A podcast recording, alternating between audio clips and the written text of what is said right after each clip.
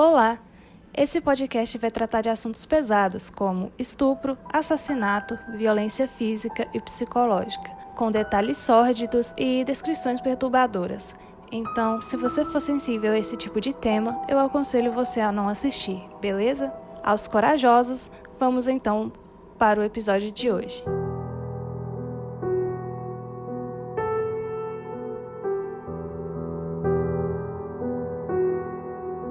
Meus anjos, como é que vocês estão? Tudo jóia? Eu espero que sim. É, voltamos aqui, né, pro segundo episódio dessa nossa segunda temporada do Minha Lista de Crimes. E o episódio de hoje é muito especial, principalmente porque demorou pra caralho pra fazer. E então, eu fiquei três meses agarrada pra, pra. Era pra ser o segundo episódio do do podcast no lugar do Ted Bundy e eu consegui terminar a pauta do Ted Bundy antes dele. Então vamos aqui, ó. Hoje a gente vai falar sobre a comunidade, né, de Johnstown e o maior suicídio coletivo da história.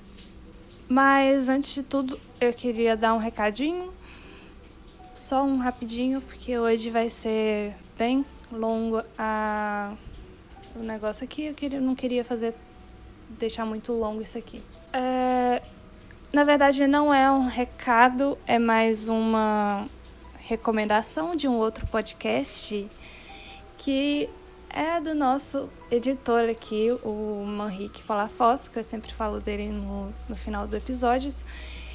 E ele tem um podcast chamado O Apocalipse, ele mais um pessoal aí.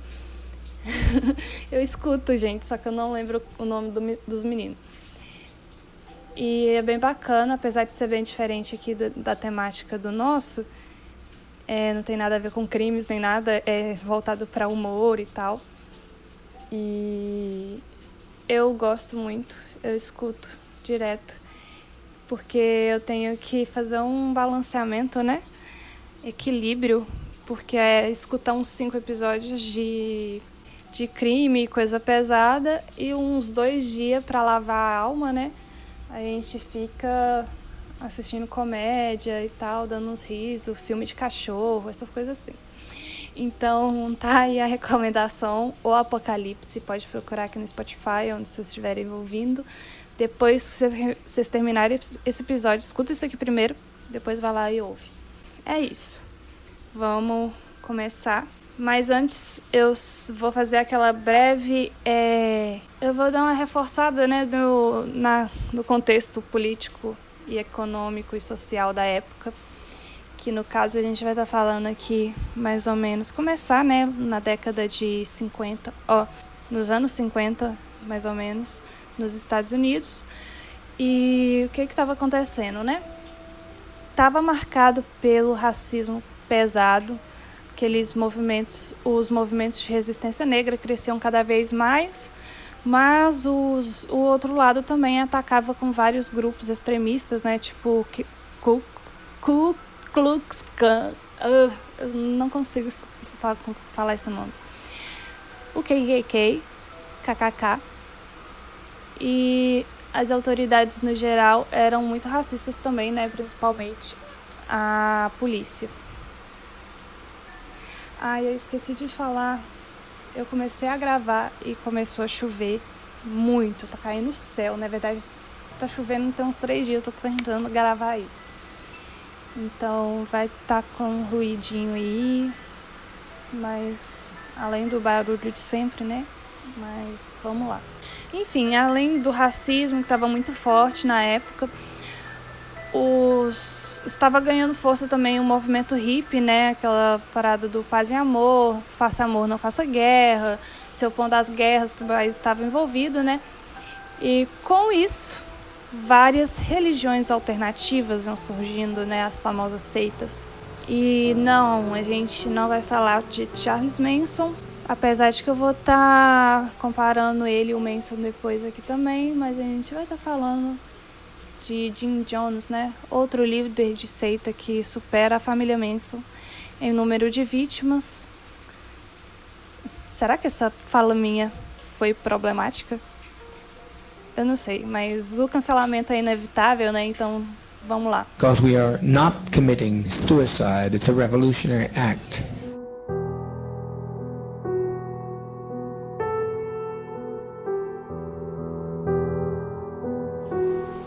Jones, então, foi o responsável pelo suicídio de mais de 900 pessoas, incluindo sua mulher e ele próprio e alguns seus filhos, em 1978. Era pastor, né, entre muitas aspas, pastor do Templo dos Povos, Igreja Cristã do Evangelho Pleno, fundada em, no estado de Indiana, nos Estados Unidos. E ele criou uma comunidade na Guiana, na Guiana. Sempre vou falar Guiana Francesa às vezes errado, mas é só Guiana, gente, sem francesa. Que na época, né, a Guiana era uma colônia britânica aqui na América do Sul, para quem faltou as aulas de geografia. Inclusive, é, ele veio aqui também do Brasil, e a gente vai estar tá falando também um pouquinho. Mas enfim, lá na Guiana foi onde ocorreu o maior suicídio coletivo em massa, né, da história na comunidade que ele tinha criado, informalmente conhecida como Jonestown. Infelizmente eu vou ter que falar um pouquinho da vida dele, bastante na verdade, né? Porque pelo contexto de tudo, vocês vão entender, para vocês entenderem melhor o que aconteceu. E também porque, gente, é muita vítima, muita, muita vítima, gente, mais de 900 pessoas. E então se eu fosse aqui ficar falando só sobre as pessoas que morreram lá, eu ia ficar mais de uma hora. Fora, assim, as pessoas sobreviveram e tal, os sobreviventes, as vítimas é, não fatais, né? E também porque a gente vai ver que não só física, violência, assim, abuso físico também sofreram bastante abuso psicológico. I've never lied to you. I never have lied to you. É, Jim Jones nasceu no dia 13 de maio de 1931 na cidade de Creta, Indiana, Estados Unidos, né? Filho de James Turman Jones, um veterano da Primeira Guerra Mundial, e Lineta Putman, que a mãe, né, acreditava em predestinação e reencarnação e dizia para ele desde criança que ele tinha nascido para ser o melhor homem do mundo pressão e tanto para uma criança, né? Enfim, por causa da Grande Depressão devido à crise de 29, né, a família teve que se, se mudar para a cidadezinha de Lynn, Indiana. Nos, também, né, falar Estados Unidos de novo, mas é o mesmo estado. É, na época, a educação de Indiana era muito precária, mas acontecia que Lin tinha o melhor sistema educacional do estado. E Jim era um, um, aluno, assim, muito bom. E eu vou estar tá falando Jim, gente. Eu nem sei se a pronúncia está certa, mas é porque Jim fica estranho também. E, enfim, vai ser isso aí. É, lá ele encontrou uma igreja evangélica que começou a frequentar. Quando era criança, ficou fascinado quando viu os discursos dos ditadores né, da, da Segunda Guerra Mundial e a autoridade que eles tinham sobre as pessoas. Quem conviveu com ele na época fala que ele era bem estranho, especialmente porque gostava de fazer funerais para animais né, que ele encontrava mortos pelo, pela estrada mas ninguém sabia exatamente aonde ele conseguia esses animais e obviamente ninguém gostava disso. E é aquilo também que a gente já tá já conhece, né, essa história de maltratar animal e tal. Não é muito estranha não. Assim, infelizmente é comum entre pessoas que cometem crimes hediondos. É, logo cedo ele mostrou inclinações místicas e na juventude foi um leitor dedicado de obras políticas e sociais. Também demonstrou simpatia pelo marxismo e pelas reivindicações né, dos afro-americanos contra a segregação e a discriminação racial, que no contexto, como eu estou falando, era uma pauta que já vinha ganhando mais mais voz. Em 1949, assim que ele se formou da escola, com 18 anos então, Jim casou-se com Marceline Baldwin, que era uma enfermeira. E em 1951, eles se mudaram para Indianápolis, onde realmente começa a nossa história terrível, né? Já em Indiana, ele Jim frequentava uma igreja lá. E na igreja eles, eles sempre tinha, na verdade, desde mesmo no início, ele sempre buscava assim os altos é, alguns cargos da igreja, né, para ele ser conhecido e tal, ter algum tipo de influência. Eles incentivavam a adoção de crianças de raças diferentes pelos membros de sua igreja. E foi em 1954 que começaram a sua Rainbow Family, a família arco-íris, né? Que eles mesmos chamavam. Ao adotar Agnes, uma nativa americana de 11 anos. Nos anos seguintes, os Jones adotaram três órfãos de guerra coreanos, um afro-americano e, fun fact, esse foi o primeiro, essa criança foi o primeiro afro-americano a ser adotado por um casal de brancos no estado de Indiana, é, no ano de 1951. E adotaram também uma criança branca, um menino, né? O casal teve apenas um filho biológico, que foi chamado Stephen Gandhi Jones. Gandhi, na verdade. É, outra também curiosidade é que um, né, um dos filhos adotivos do casal recebeu o nome de Jim Jones Jr. E enquanto o, se eu não me engano, foi o, na verdade, foi o afro-americano, o menino que eles adotaram em 1961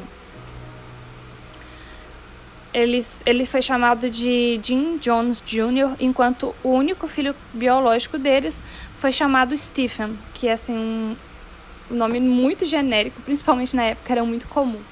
Nessa época, mais ou menos, é, Jones desenvolveu suas, suas ideias sobre políticas sociais, direitos humanos e começou a relacionar esses temas com a religião.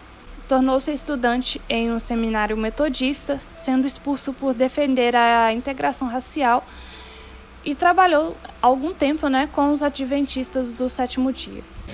I cannot live that way. I've lived with for all and I'll die for all. Foi também no ano de 1954 que Jones criou então a sua própria igreja, com, eu vou falar igreja aqui porque começou realmente como uma igreja, mas foi tomando um rumo que a gente vai estar tá vendo aí. Enfim, ele criou a igreja em uma área da cidade de Indiana que era racialmente integrada. Ou seja, né, tanto é, favorável, assim, viviam tantos, tanto brancos quanto negros que era uma época que a, a segregação racial estava sendo abolida em alguns estados, mas era assim um processo muito, muito lento, muito lento mesmo. E tipo, é, tirava a lei e depois voltava com a lei de novo, principalmente nos estados do sul era muito forte ainda o racismo, né? Então, enfim, voltando aqui para a história. A seita recebeu vários nomes. O primeiro foi alguma coisa do tipo Igreja Unidade da Comunidade, que eu tentei traduzir, foi o máximo que consegui chegar. E depois Asas da Libertação. Até que adquiriu a denominação definitiva de People's Temple Christian Church Full Gospel. Templo dos Povos, Igreja Cristã do Evangelho, do Evangelho Pleno. É, isso foi em 1956. A primeira sede do templo ainda continua em pé em Indianápolis. Também tem o endereço, se vocês quiserem dar uma viajada com eles lá pelo Google Maps, será para dar uma olhadinha. É só pesquisar. E através do templo, Jim Jones foi ganhando notoriedade e apoio político e da mídia em Indianápolis, né? contribuindo para por fim a segregação racial em departamentos públicos, restaurantes e, outro, e hospitais.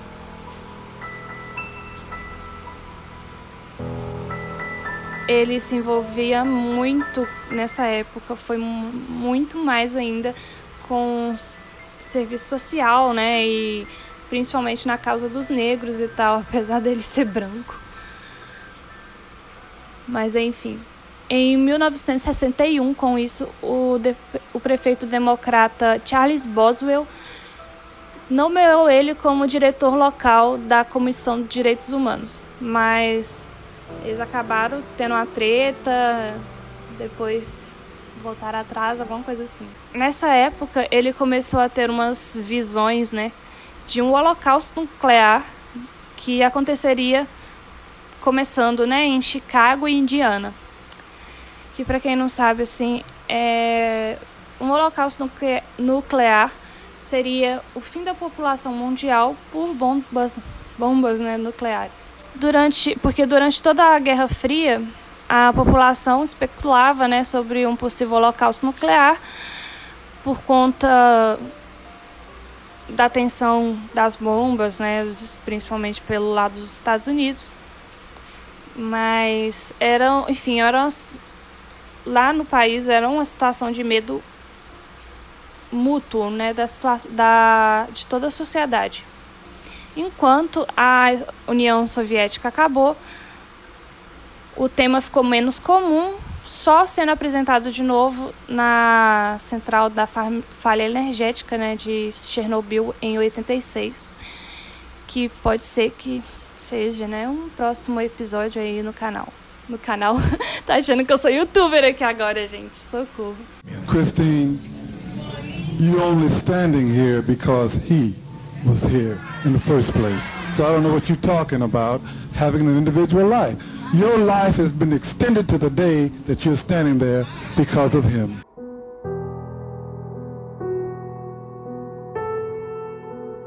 Enfim, no, em janeiro de 1962, a revista Empire liberou um artigo chamado Nine Places to Hide, que nove lugares né, para se esconder em caso de desastre nuclear.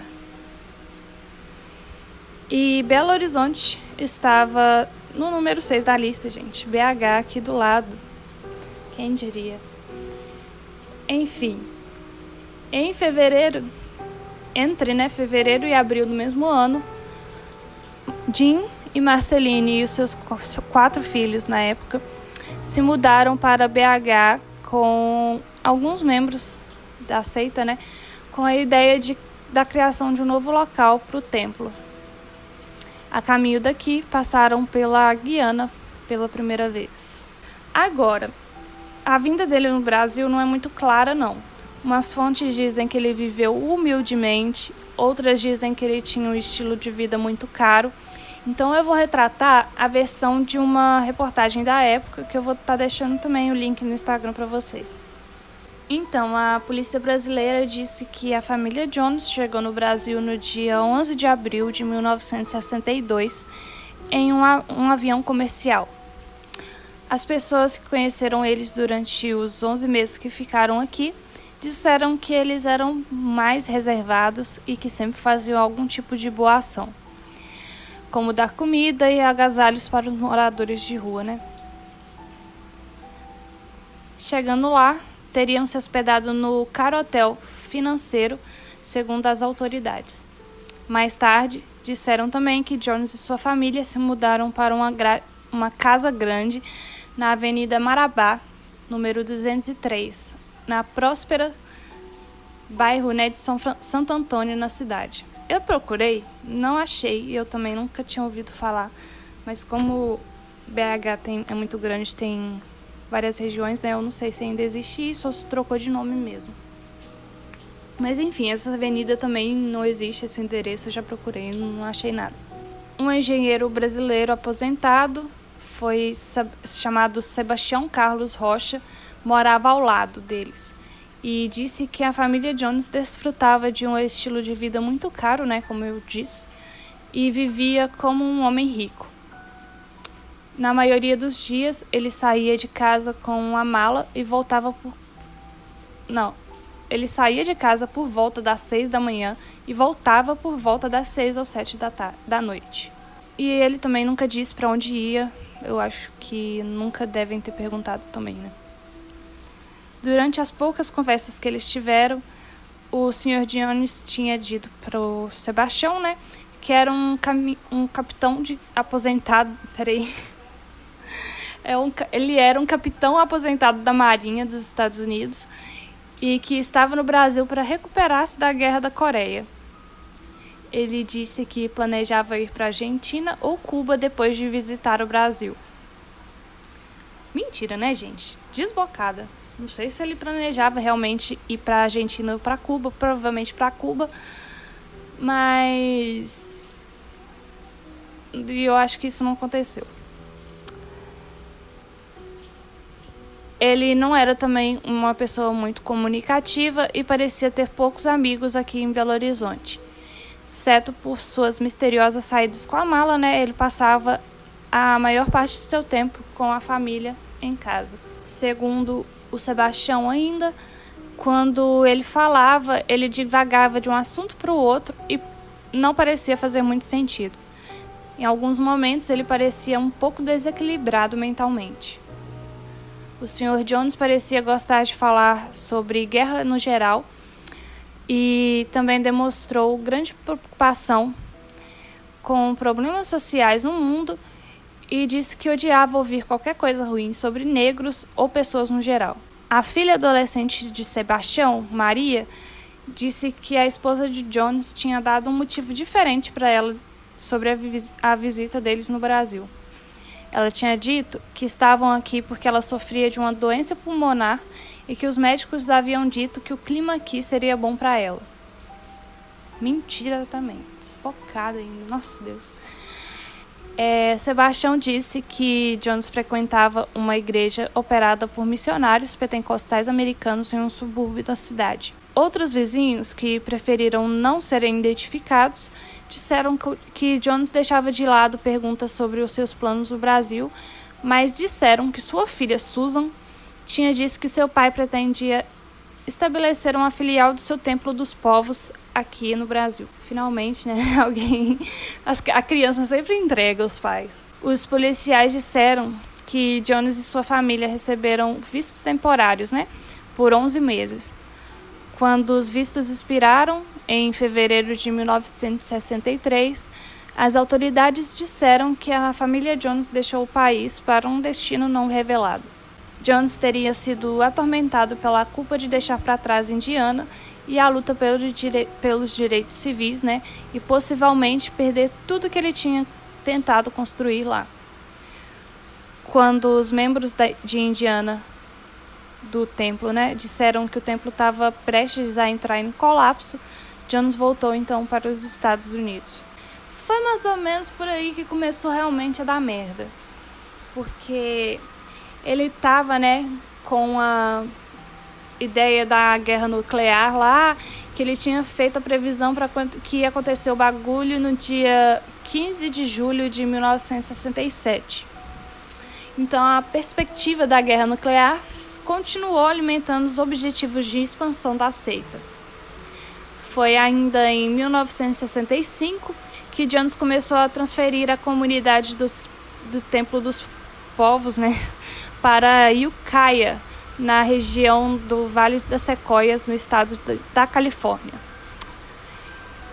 Enfim, em 1970 por aí, já existiam filiais do Templo dos Povos em São Francisco e Los Angeles, as principais. Não sei se tem certeza mais ou menos de quando Jim Jones começou a usar drogas, mas as teorias dizem né, que o abuso de, de drogas psicodélicas como LSD é, fosse os responsáveis né, pelas paranoias apocalípticas e mania de perseguição que só piorava. Eu pessoalmente acho provável que eles só queriam uma forma de manipular mesmo as pessoas, mas pode ser que não, né? Pode ser que tenha intensificado também, porque eu falei a teoria, mas era certo, todo mundo tem certeza de que ele abusava muito de drogas e tal. Só não sabe se isso tem relação com as paranoias dele. Want your life in my hand, but I'm gonna tell you, Christine, without me, life has no meaning.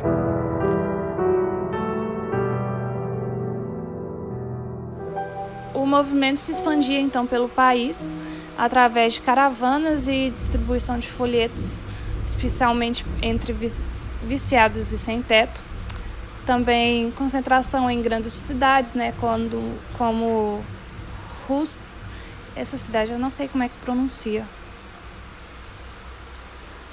É Houston, eu vou falar Houston, mas deve estar errado.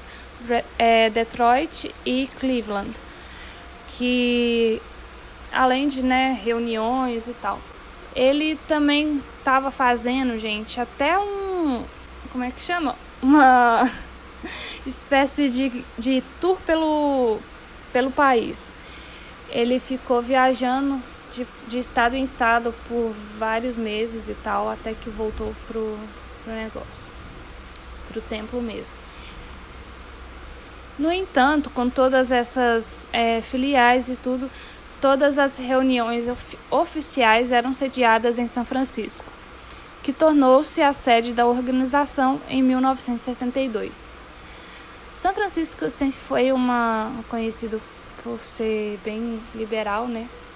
E nessa época das seitas e tal, várias, várias das que a gente conhece, já ouviu falar, passaram por lá também.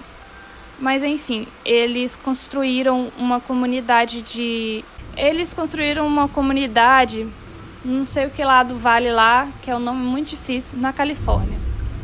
Começaram um sistema de cartão de crédito para os membros, que era basicamente assim, quem quisesse viver na comunidade e podia levar suas, é, levar suas famílias, né, seus filhos, entregar toda a sua renda ao templo, que lhe devolvia esse cartão de crédito com mais ou menos assim, set, é, eu acho que, pera, deixa eu fazer as contas. 75% do valor que você tinha entregado do seu salário, né? Ele ficava com 25%. Foi mais ou menos nessa época que Jones começou a ter uns casos com mulheres do tempo. Inclusive, gente, ele, se eu não me engano, ele teve um filho com uma uma moça lá que era do templo e deu ruim, mas eu não consegui achar muita informação sobre isso, eu não quis falar tanto. No auge, em meados de dos anos 70 mais ou menos, o Templo dos Povos reuniu cerca de 3 mil membros, do, dos quais 70 a 80% eram afro-americanos, pobres também.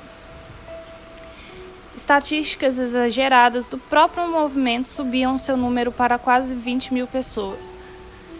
Jim Jones já era muito influente nessa época, envolvido em políticas e causas sociais, tendo feito até uma turnê pelo país, né, como eu falei. Vários jornais já noticiavam sobre o templo, críticas positivas e negativas, mas as negativas eram logo censuradas pelos apoiadores de Jim, como por exemplo, em dezembro de 1973, ele foi preso por atividade homossexual em um cinema.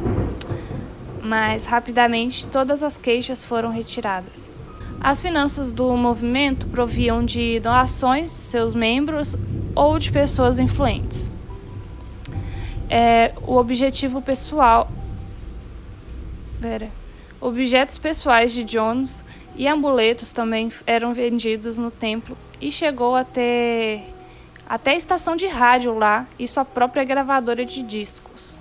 Não, nessa época, gente, o negócio já era tipo muito grande.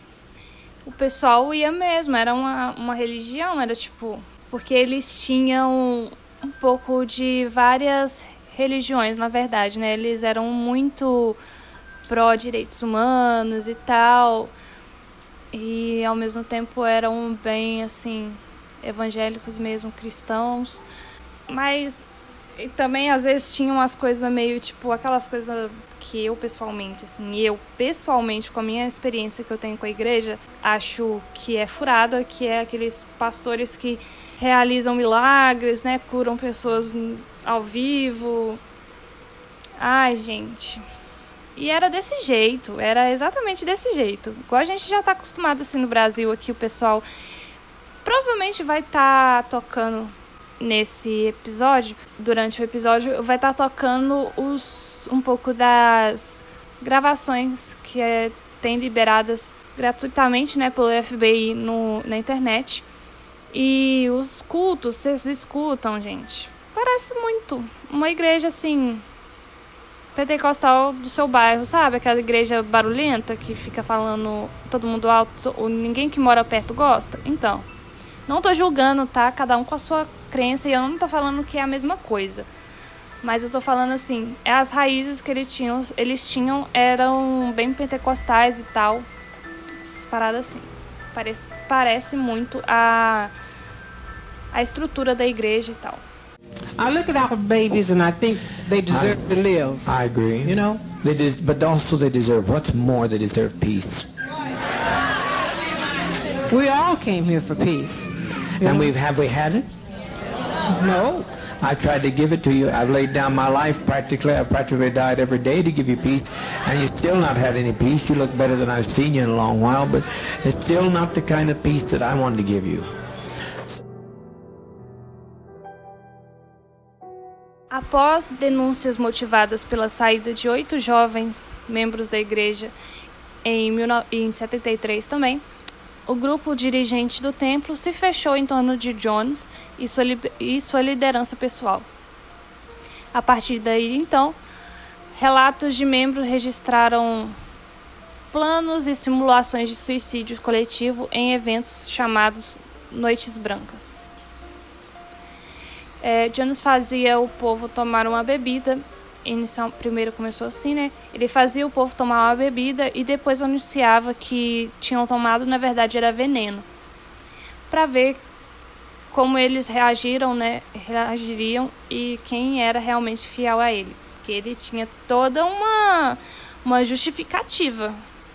Para ele justificava, era tipo, a gente vai ter que fazer isso para um dia pode ser que a gente tenha que fazer isso para provar um ponto que é isso aqui a gente sempre estava certo e tal. Vocês vão entendendo. Aquele bagulho todo. Foi em fevereiro de 74 que o templo começou a arrendar uma terra na Guiana. Mas precisamente foram 3.852 acres de terra, junto à localidade de Port Caituma, perto da fronteira da Guiana com a Venezuela. E em junho, as construções começaram, com os primeiros membros do grupo, então, a irem para o terreno. Os escândalos sobre o templo só aumentavam. Em 17 de julho de 77, a revista New, Ye a revista New West Magazine publicou um, artigo chamado Inside People's Temple, que denunciava abusos sofridos por ex-membros que conseguiam sair da seita. Além disso, pesaram contra Jones acusações de sequestro de crianças de ex-integrantes, entre outras denúncias como ameaças físicas, morais e mentais diretamente aos membros da seita, que eram separados de qualquer contato com suas famílias, é, tortura psicológica com privação de sono e alimentos, exigência de entrega de propriedade e 25% da renda de cada membro da seita, interferências de Jones na escolha dos casamentos e vida sexual dos, casais, isolamento das crianças é, em relação aos seus pais, né, que eu falei, além de também campanha constante junto à mídia para dar uma impressão favorável e boa,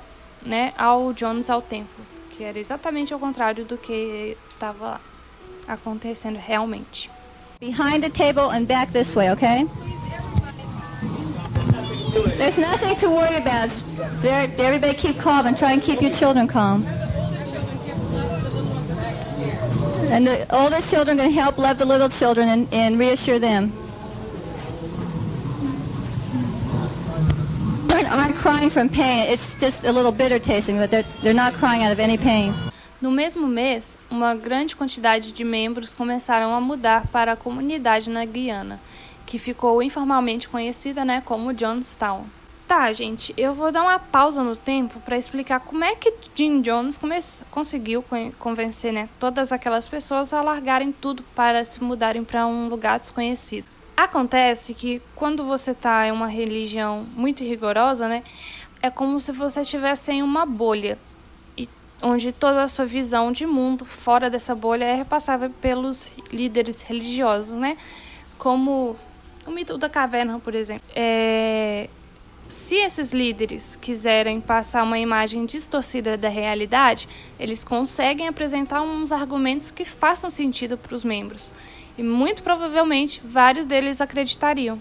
E foi o que aconteceu. Eu não consigo exatamente explicar toda a teoria, mas o contexto do país da época, que era racismo, Guerra Fria e tudo mais que eu tinha falado, facilitava muito para quem tinha imaginação fértil o suficiente, né, criar uma teoria apocalíptica, como, por exemplo, todo o rolê do Helter Skelter do Charles Manson, que de alguma forma, no geral, né, de, de alguma forma a sociedade iria entrar em colapso e para salvar a humanidade eles teriam que se isolar para sobreviver. Quando tudo acabasse, eles voltariam para construírem né, uma sociedade com viés socialista. Mas ao contrário da teoria de Charles Manson, que era extremamente racista, é... Jones pregava que para seus seguidores, né, que eram em grande maioria negros e pessoas de cor, que criaram que eles iriam criar uma sociedade sem nenhum tipo de segregação ou preconceito.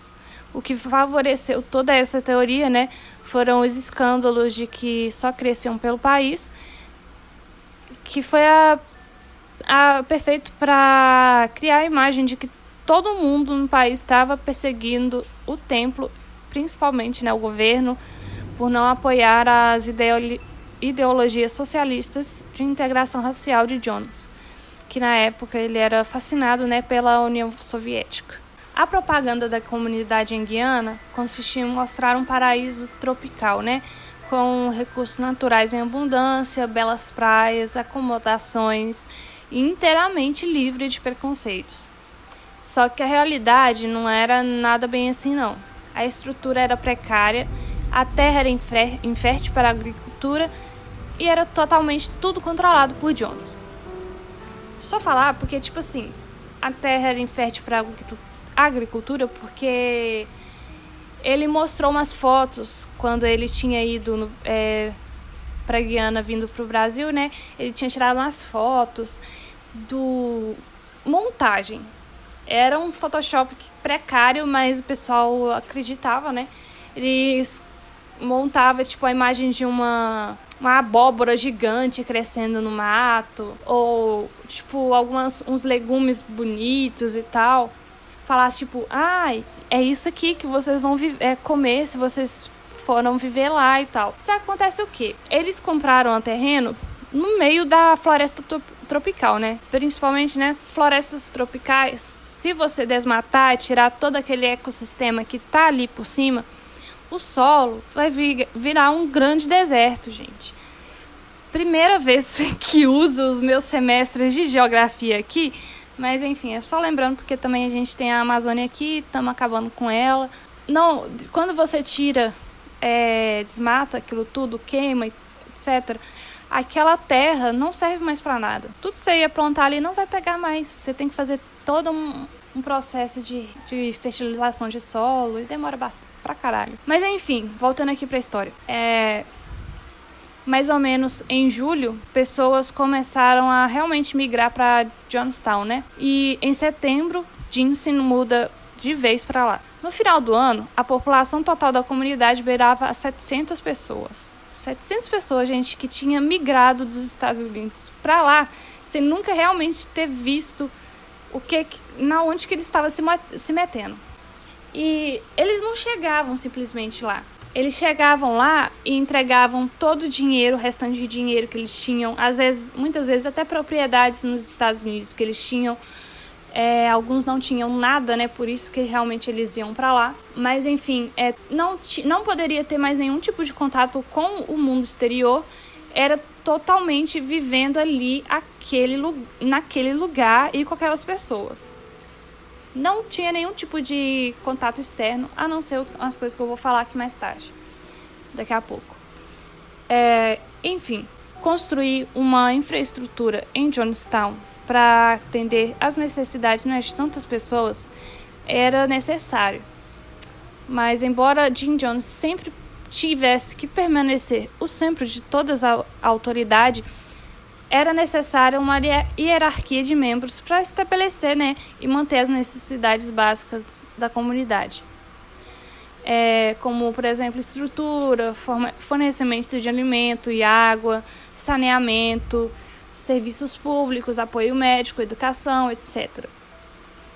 O, o trabalho era dividido em 10 departamentos, cada um responsável por cada área de necessidade, todos trabalhadores, né, pessoas da comunidade. A rotina da comunidade era principalmente de trabalho extremo e cultos obrigatórios.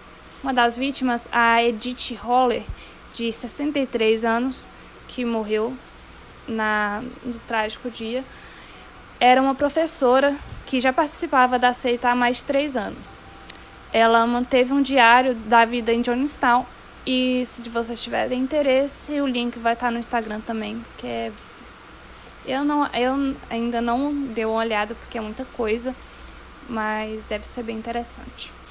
Enfim, no início, a vida do local já era bem complicada, isso foi piorando cada vez mais as tais das noites brancas, né, que era onde eles ensaiavam a ideia de um suicídio revolucionário coletivo, e se tornaram muito mais frequentes e absolutamente toda gente, todas as notícias do mundo externo eram estritamente controladas por Jones.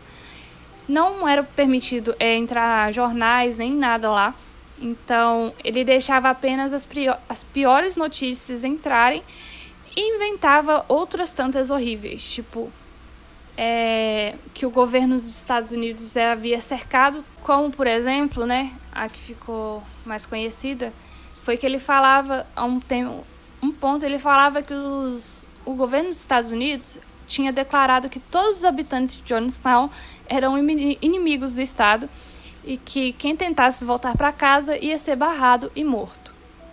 Então era assim, tortura psicológica extrema, gente, extrema. Havia uma espécie de rádio que tocava para toda a comunidade 24 horas por dia, com gravações de Jim Jones dando essas notícias re recentes né, de guerra, entre muitas aspas, notícias que muitas delas eram falsas. E qualquer outra coisa que ele poderia usar né, para fazer essa lavagem cerebral. E era realmente isso lavagem cerebral é, cerebral. As pessoas trabalhavam, né, o dia inteiro e dormiam no máximo, assim, 4 ou 5 horas por dia. Com a voz de Jones 24 horas por dia também, dando notícias horríveis e falsas, né, além dos cultos, de todos aqueles cultos diários. Quando Jim precisava viajar por algum motivo, era um alívio para todo mundo, porque as chances de serem punidos por alguma, algum fato eram muito menores quando ele não estava, né? E isso dava ânimo às pessoas. Nesse tempo, é, familiares de membros da comunidade começaram a ficar muito preocupados pelo, pelo sumiço né, dos, dos conhecidos que tinham ido para lá. Então, desde então, não tinha recebido notícia nenhuma deles. Jornalistas também tinham muita curiosidade de saber como é que era a vida lá e confirmar né, se os rumores eram verdadeiros, porque já, no, já saía notícias de coisas que aconteciam lá e tal, mas eram rumores até agora. Alguns jornalistas conseguiram entrar, como o Joe Mazur, ele fez uma matéria bem bacana lá.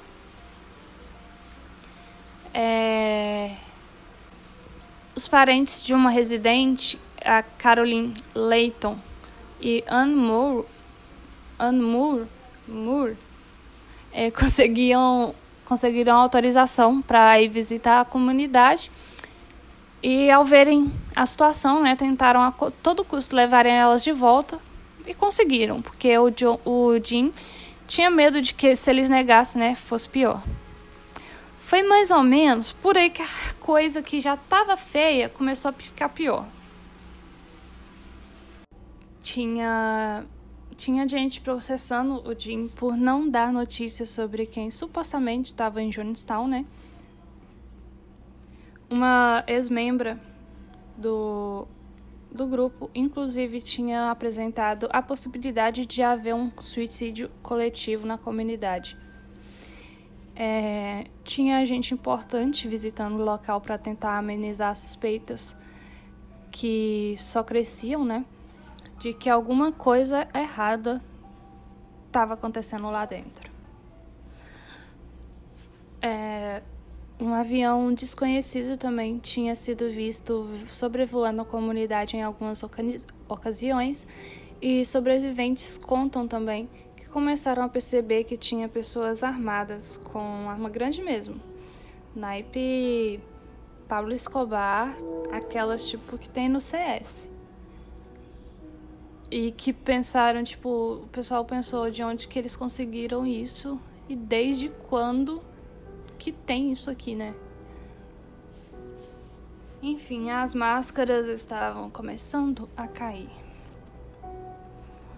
Porque é assim, né? Quando você tem uma seita e tal, o que passa o que é passado para a sociedade, assim, a visão externa, normalmente é uma coisa boa, uma utopia, que eles estão vivendo um sonho.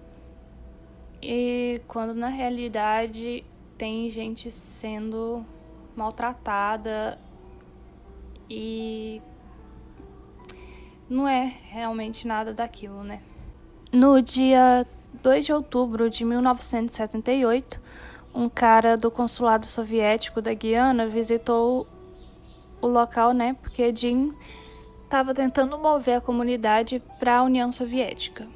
É, esse plano caiu por terra porque nessa visita provavelmente ele viu alguma coisa que não estava muito certa, que percebeu, né, que não tinha alguma coisa muito esquisita lá naquele lugar e um pouco depois que ele foi, um pouco, uns dois caras é, da embaixada americana também foram até lá e reportaram que Jim Jones estava com uma aparência realmente acabada.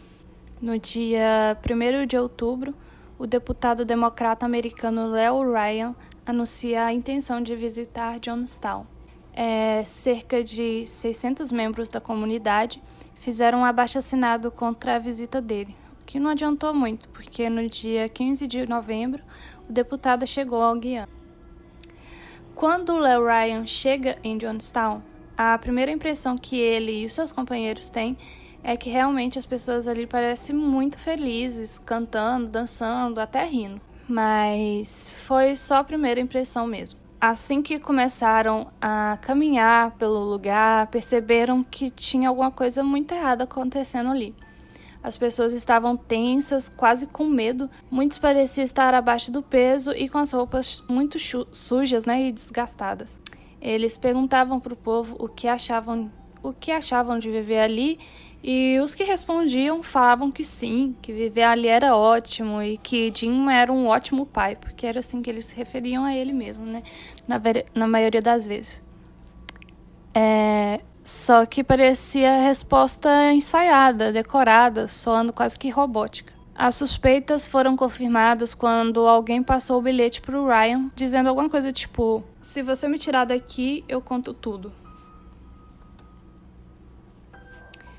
Bom, genialmente, o deputado fez o quê? Claro, né, que eu não estou julgando a, a escolha do Eu não tô julgando isso, né? Mas assim, poderia ter evitado. Mas também na, não podia. Não podia. Assim, na pior das hipóteses, eu acho que não ia pensar que ia acontecer o que aconteceu. Então, assim, não, não dá para julgar realmente. Ele confrontou o John sobre o bilhete, perguntando o que, que realmente estava acontecendo ali, porque também, mesmo que eles, eles fossem é, embora, né, só poderia ir no outro dia, porque o avião não ia chegar até o, o até amanhã de manhã, alguma coisa assim. E então ele confrontou o Jones perguntando o que estava acontecendo E a ótima oratória que o Jim, o Jim tinha, né? Conseguiu dar um migué no, no deputado, falando que se ele quisesse levar a pessoa que pediu para sair, tinha toda liberdade para fazer isso. Inclusive, que quem, que quem quer que quisesse ir embora dali, com ele podia ir, já que ele não estava brigando realmente ninguém a ficar. Não era bem exatamente o que acontecia, né? A gente sabe.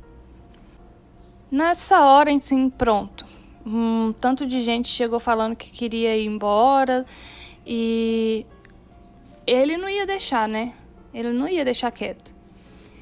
Começou a fazer chantagem no pessoal, falando que tinha traído ele, que era um bando de hipócritas capitalistas, que sentiam falta do racismo que sofriam nos Estados Unidos. Falou muita merda. Tanta que conseguiu até que várias pessoas voltassem atrás na ideia de ir embora. Assim como prometido, mandou uma equipe de guarda, né? Os seguranças de Jones que carregavam, que carregavam, uh, que carregavam, nossa, lindo, romano, que carregavam as armas. É, ele mandou eles então guiar o pessoal até o helicóptero, onde poderiam ir embora. Na verdade, não era um helicóptero, era realmente um meio que um aviãozinho onde poderiam ir embora, né, com os membros que queriam sair. Ali começou a matança e aconteceu foi um massacre. Quando o pessoal estava entrando no, no, no avião, os caras começaram a atirar na direção deles. Eu não lembro realmente quantas pessoas morreram nesse momento, mas não foram poucas não. É, algumas deram muita sorte de conseguir fugir, mas os guardas armados perseguiram vários também para dentro da floresta, matando quem achava no caminho. Mesmo assim, houveram sobreviventes. Uma das vítimas fatais foi o deputado Leo Ryan. Isso foi o início né, do temido dia 18 de novembro de 1978, e as mortes haviam apenas começado. Então, agora o que acontece agora é meio que um borrão. As coisas se misturam, então eu vou dar meio que uma versão, pode ser que algumas coisas estejam é, equivocadas, mas tô tentando trazer assim o máximo de informação possível. É, mais ou menos um pouco antes ou depois, assim, do horário da morte do, do pessoal no, no na pista de voo, né? Foi tocada uma mensagem dizendo para todos irem ao local onde se reuniam para os cultos e principalmente, né, as noites brancas. Havia chegado a hora de colocar em prática todo o plano macabro de Jim Jones. Todos foram empurrados para dentro da construção, que na verdade era tipo um era só um telhado mesmo. Tinha um, umas madeiras segurando de, de fazer é, de coluna, né? Tinha umas madeiras de coluna segurando, mas não tinha paredes, não. É, lá dentro, Jones dá notícia de que em poucos minutos o deputado Leo Ryan ia ser morto e que ele sabia quem iria matar e que ele tem certeza que isso vai acontecer. E diz ele, assim, ele fez um discurso que eu vou tentar colocar aqui para vocês, que assim, não tem muito o que explicar. Ele anunciou que naquela noite eles cometeriam o suicídio revolucionário que eles tanto ensaiaram nas Noites Brancas. Nessa hora começou, ele fez um discurso e tudo, é, e depois o pessoal começou a entrar com veneno, o drink né, que eles tomariam, que ficou conhecido como Kool-Aid, eu acho que é assim que pronuncia, mas apesar de que não é exatamente isso que eles foram, é, que eles tomaram. Well, I don't see it like that. I mean, I feel like that as long as there's life, there's hope. That's my faith. Well, some everybody dies. someplace that hope runs out because everybody dies. I haven't seen anybody yet didn't die. And I like to choose my own kind of death for a change. I'm tired of being tormented to hell. That's what I'm tired of. Tired of it.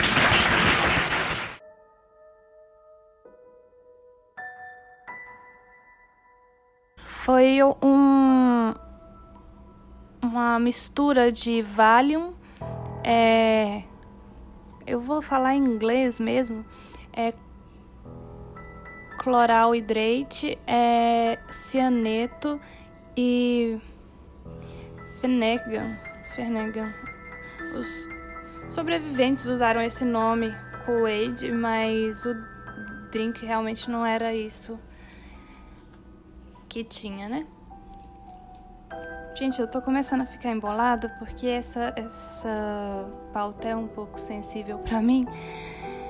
Então eu posso estar um pouquinho nervosa para falar aqui.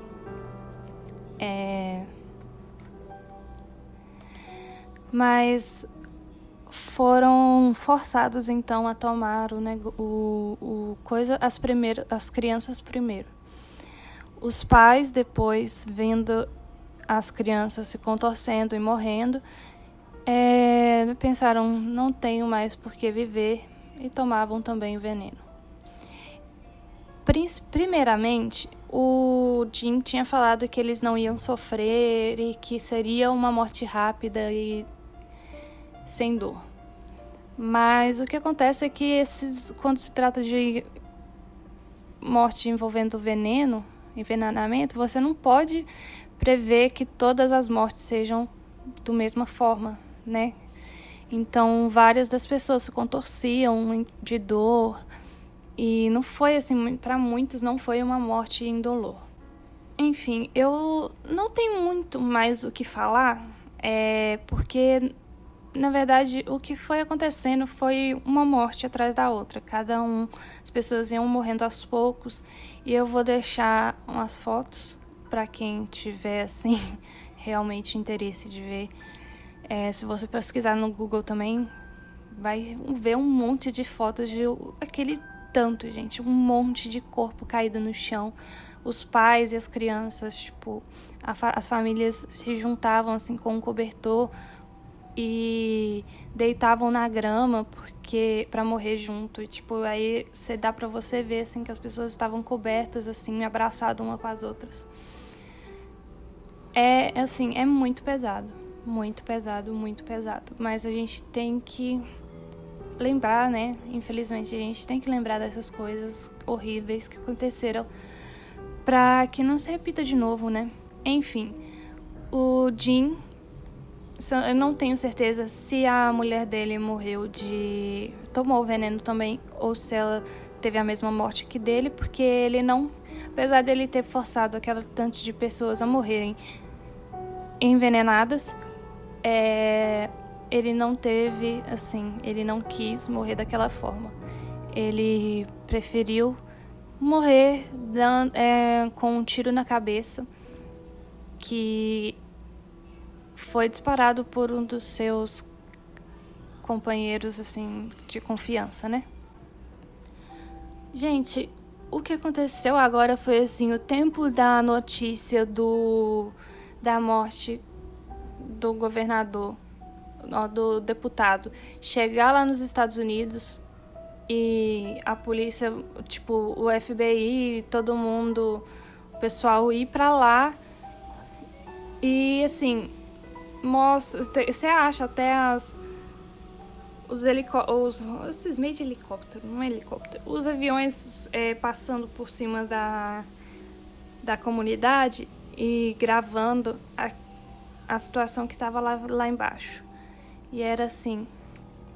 Horrível, gente. Horrível, horrível. Não tem outra palavra para descrever. Mais, é, 904 pessoas, se eu não me engano, que foram o total de mortes.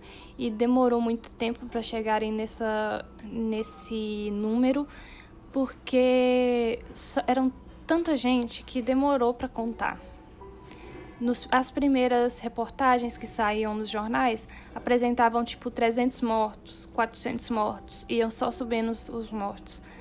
É, chegou até 700 aí depois que eles realmente terminaram a, a contagem que deu 904, alguma coisa assim. Isso sem contar das pessoas que sobreviveram por pouco, que foram. É, porque eles eles de vez em quando mandavam uma equipe e para Georgetown, que é a, a capital da Guiana, né? E lá para abastecer, pegar alguns suprimentos que estava precisando e tal.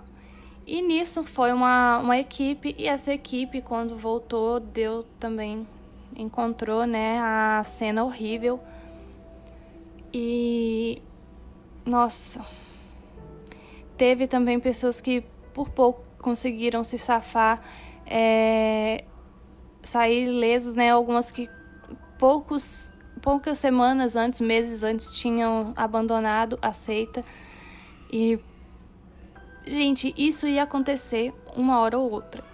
Uma ex-membra tinha falado, tinha apresentado a, a possibilidade para o governo de que ia acontecer um, um suicídio, tipo, de muitas, milhares de pessoas quase. Porque teve, teve época que tinha muito mais gente lá, gente, velho. Se, se fosse um, um tempo antes, poderia ter muito mais gente lá. Tipo, mais gente do que o tanto que já teve. Porque, mano, é muita gente, muita gente, muita gente. Ted Bundy não conseguiu matar tanta gente desse jeito. Ainda bem, né? Eu não tô, eu não, não tô reclamando.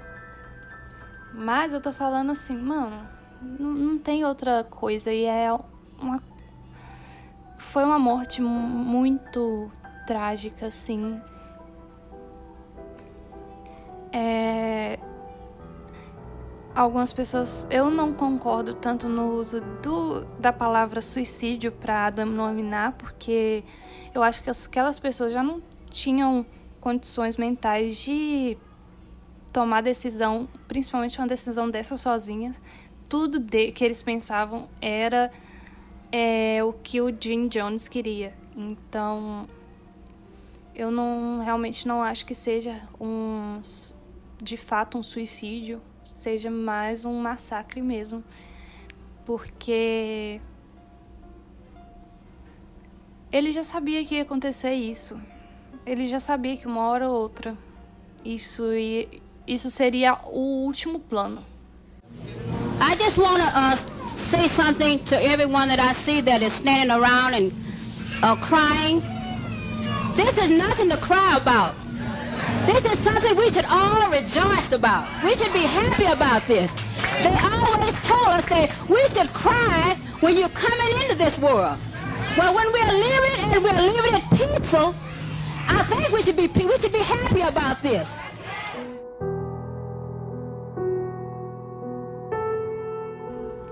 Então, gente, o que, que vocês acharam? A maioria das pessoas já conhecem esse caso também, porque ficou bem conhecido, principalmente aqui no, no, na América do Sul, né? Porque aconteceu aqui isso. Apesar de que lá nos Estados Unidos também foi um choque no mundo inteiro. Mas aqui, por, porque também ele veio aqui no Brasil, né? E foi um vizinho nosso ali. E, tipo, tem muitas, muitas pessoas que não sabem quem que é Charles Manson e sabem quem que é Jim Jones, porque É, então, eu não tenho muito. Eu, eu, eu, acabo que eu tô sem saber o que, que eu falo nesse finalzinho. Eu não sei se vai ficar muito bom, porque eu não consegui fazer o final, fechar essa pauta por falta de palavras mesmo. Eu falei assim: ah, no final vai sair o que sair, é isso aí mesmo. Então é isso aqui que tá saindo. Atrasado, mas vai sair. É, e, gente, fala o que, que vocês acharam, o que que. Mais algumas coisas, que tem muito mais coisas sobre esse caso. Eu contei, assim, mais o necessário mesmo, assim, o básico, mas tem muito mais coisas para quem quiser pesquisar e tal. Tem um site, na verdade, eu vou arrumar um jeito de liberar lá no Instagram um, todos os links que eu achei para essa pesquisa que eu fiz. Então tem um site que é, do, é, da Faculdade de Universidade de São Francisco, se eu não me engano, que eles fizeram um site chamado Johnstown e eu não lembro agora qual que é o, o restante do nome completo do site, mas eu vou dar tá deixando tudo no Instagram, que é muito interessante lá você acha as fitas, as gravações, a, o diário da moça que eu te falo, que eu falei para vocês. Uh, nossa, tem muita informação lá, assim. Eu peguei o que deu para colocar aqui, mas tem muita coisa para quem quiser fazer uma pesquisa realmente completa desse caso que vale a pena é assim, um choque. Não é um caso fácil, principalmente para mim, assim, pessoalmente, eu não acho. É um, muito mais complicado de eu pesquisar isso do que assassinato em série, então por isso que eu fiquei um pouco presa na, nessa temática no início do podcast, né? Nos primeiros episódios. Agora eu tô me soltando, tomando a coragem de, de fazer umas coisas mais, mais arriscadas. Então, fala o que vocês acharam. Aquela coisinha de sempre, né? Segue a gente nas redes sociais lá, é arroba lista de crimes, fala o que você achou. Se você estiver ouvindo, compartilha lá no Instagram, marcando a gente no Stories lá que a gente compartilha também. E tem, eu fiz os, o box de sugestões lá. E é só vocês entrarem lá, dar sugestão de caso, de temas, de coisas que vocês querem ver aqui, principalmente casos nacionais. Por favor, deem sugestões de casos nacionais para mim. E é isso. Eu volto aqui semana que vem, talvez se não se não conseguir liberar até semana que vem na próxima, mas de 15 dias não passa. Até mais, gente.